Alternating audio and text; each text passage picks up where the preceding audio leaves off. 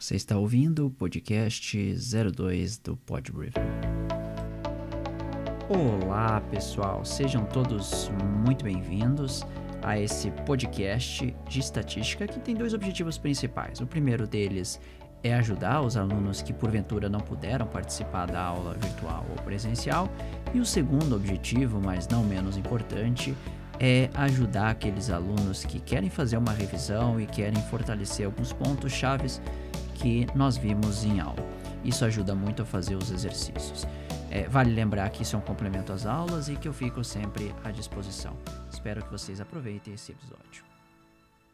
É, pessoal, chegamos a mais um Pod Review, que é uma revisão da nossa aula, e o que nós vimos na nossa aula, essa última aula, foi a divisão da ciência estatística em dois, duas vertentes que nós conhecemos agora melhor, que é a estatística descritiva, que é aquela que coleta os dados e mostra os dados para o leitor ou receptor.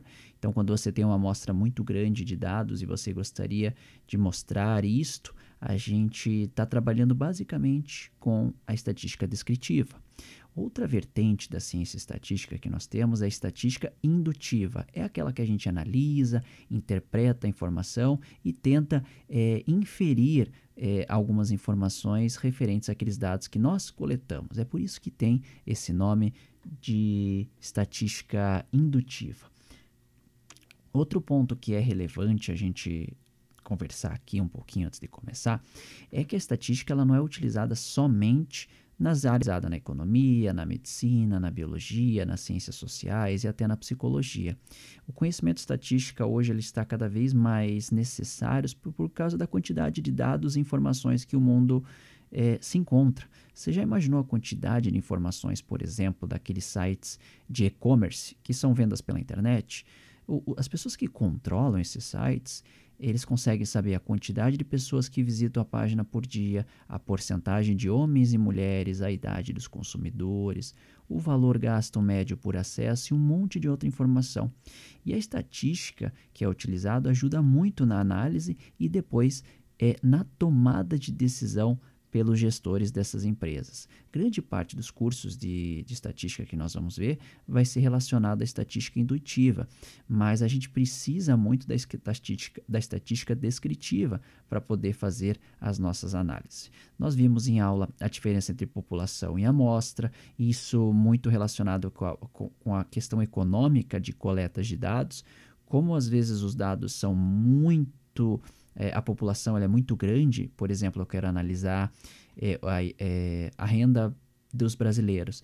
São 200, mais de 210 milhões de brasileiros. Então a gente pega amostras para tentar é, inferir informações sobre a população. Essa é a estatística é, indutiva. Tá?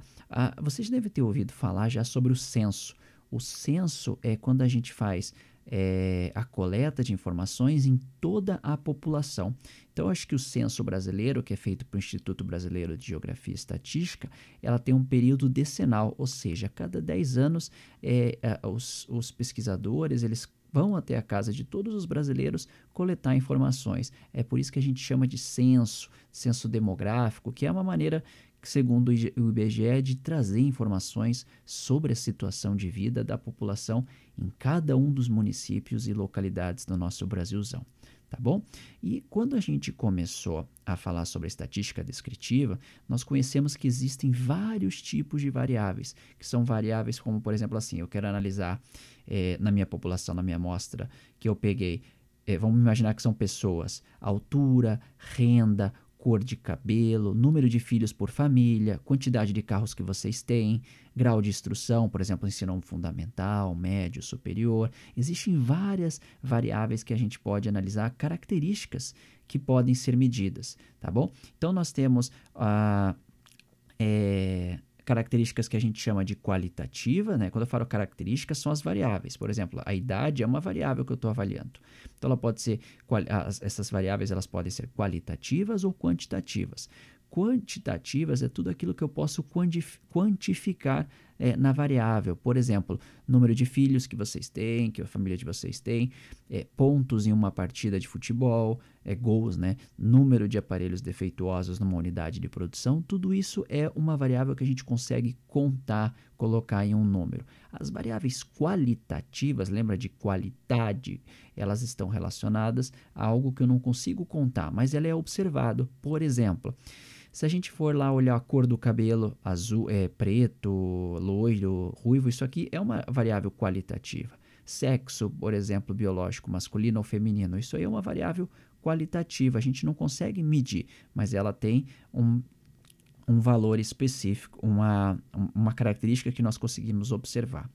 Dentro das variáveis é, quantitativas, a gente tem as discretas e as contínuas. As discretas são aquelas que é, podemos obter pontos específicos, por exemplo, número de filhos. Todo mundo tem, é, quando vai contar o número de irmãos, filhos ou qualquer outra pessoa, a gente fala que a gente tem dois irmãos, um irmão. A gente nunca fala 2,5 irmãos. Então é sempre um número específico, discreta. Tá? Então é por isso que a gente tem essa variável quantitativa discreta. As contínuas já é completamente diferente, porque depende de uma medição. Quer ver? Quando eu vou medir a altura de vocês na sala de aula, por exemplo, cada um que vai medir vai obter uma altura diferente para uma determinada aluna. Vou imaginar o professor, eu tenho 1,81m. Se outra pessoa for medir, por exemplo, com a mesma é, é, é, instrumento de medição, vai dar um valor diferente. Isso por causa do operador, por causa da, da, do instrumento de medição. Então, e pela pressa do operador medindo. Então, isso daí dá uma diferença. Então, essas variáveis contínuas, ela ela depende de um valor que está sendo medido, tá bom? Nós vimos em aula, resumidamente, vários tipos de apresentação de dados de estatística. Então, a gente falou sobre frequência. Frequência é aquilo que é, a gente observa na nossa amostra. Quer ver uma coisa? Imagina que a gente estava, como na semana passada, é, tentando identificar é, é, o número de pessoas, os salários dos alunos recém-formados de engenharia automotiva. Lembra que poderia ter, é, dentro de uma faixa de 5 mil a 6 mil reais, várias pessoas. Então, se eu tenho 10 alunos que tem, está dentro daquela faixa ou daquela classe de salários, eu digo que aquilo lá é a minha observação de frequência para aquela classe. Tá? Isso é uma é, definição de frequência, como nós vimos em aula. Existem frequências absolutas, que é isso que eu falei, e também as frequências relativas, que é a frequência da classe em relação ao número total de indivíduos na minha amostra ou na minha população que eu estou avaliando, tá? Isso é um ponto importante que a gente vai falar muito sobre frequência. Então, da apresentação dos dados é uma da, da estatística descritiva é a maneira com que a gente vem avaliar, colocar os dados para a pessoa que vai analisar os nossos dados. Então, eh, nós temos gráficos em barras, que nós vimos em aula, nós temos as próprias tabelas, que é uma maneira de organizar esses dados. Eh, nós temos os as, as nossos gráficos em barras tanto horizontais quanto verticais. Nós vimos os gráficos em pizza, também chamado de gráficos em setores, que é muito interessante para nós batermos o olho e ver, tirarmos informações daqueles dados. O mais interessante que eu me lembro da nossa aula é quando a gente falou sobre o histograma. O histograma é, é um gráfico que, é, que a gente pega as, as classes que nós estamos organizando e percebemos as frequências de cada uma dessas classes de maneira gráfica. Quando a gente olha o gráfico de histograma, fica fácil a gente perceber o tipo de. É, a, a, quantidade de pessoas ou de observações que nós temos naquela classe. Então, é, se nós pegarmos é, o número de estudantes, da, da, da, do salário das pessoas de engenharia automotivas recém-formados, que a gente tinha visto em aula. Por exemplo, aqueles que ganham entre 6 mil e 6.500, tínhamos 15 é, é, pessoas que ganhavam esse valor.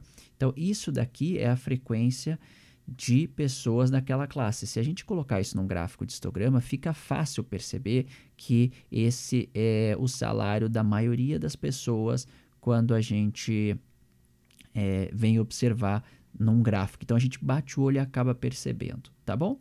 Nós vimos finalmente, vamos terminar aqui, gráficos relacionados à nossa é, posição.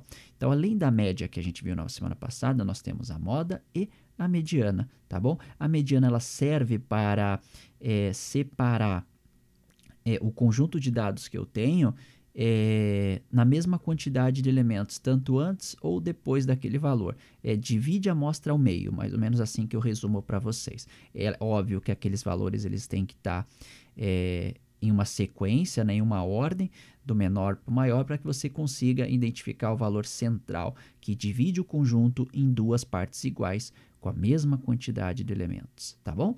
E a moda? A moda, pessoal, é, é fácil de lembrar que a gente faz uma analogia da seguinte maneira. Quando eu era criança, era muito comum a gente dizer que alguma coisa, que usar o boné de times de liga de americana de basquete, por exemplo, Charlotte, ou até o Chicago Bulls do Michael Jordan, era muito comum a gente usar esses, esses símbolos em bonés. A gente falava que isso estava na moda. O que significa isso? Significa que quando você vai para a rua e acaba analisando, você percebe que muitas pessoas estão utilizando. Aquilo tá, é o que mais você vê. Então, essa analogia é muito interessante para a gente trazer para a estatística também. A moda é um conjunto de valores com maior valor ou com maior frequência que nós observamos. Então, é, no exemplo em sala, eu trouxe a, a, a, idade dos alunos que a gente observa numa escola. E eu trouxe lá uns, umas nove observações de alunos que estavam lá.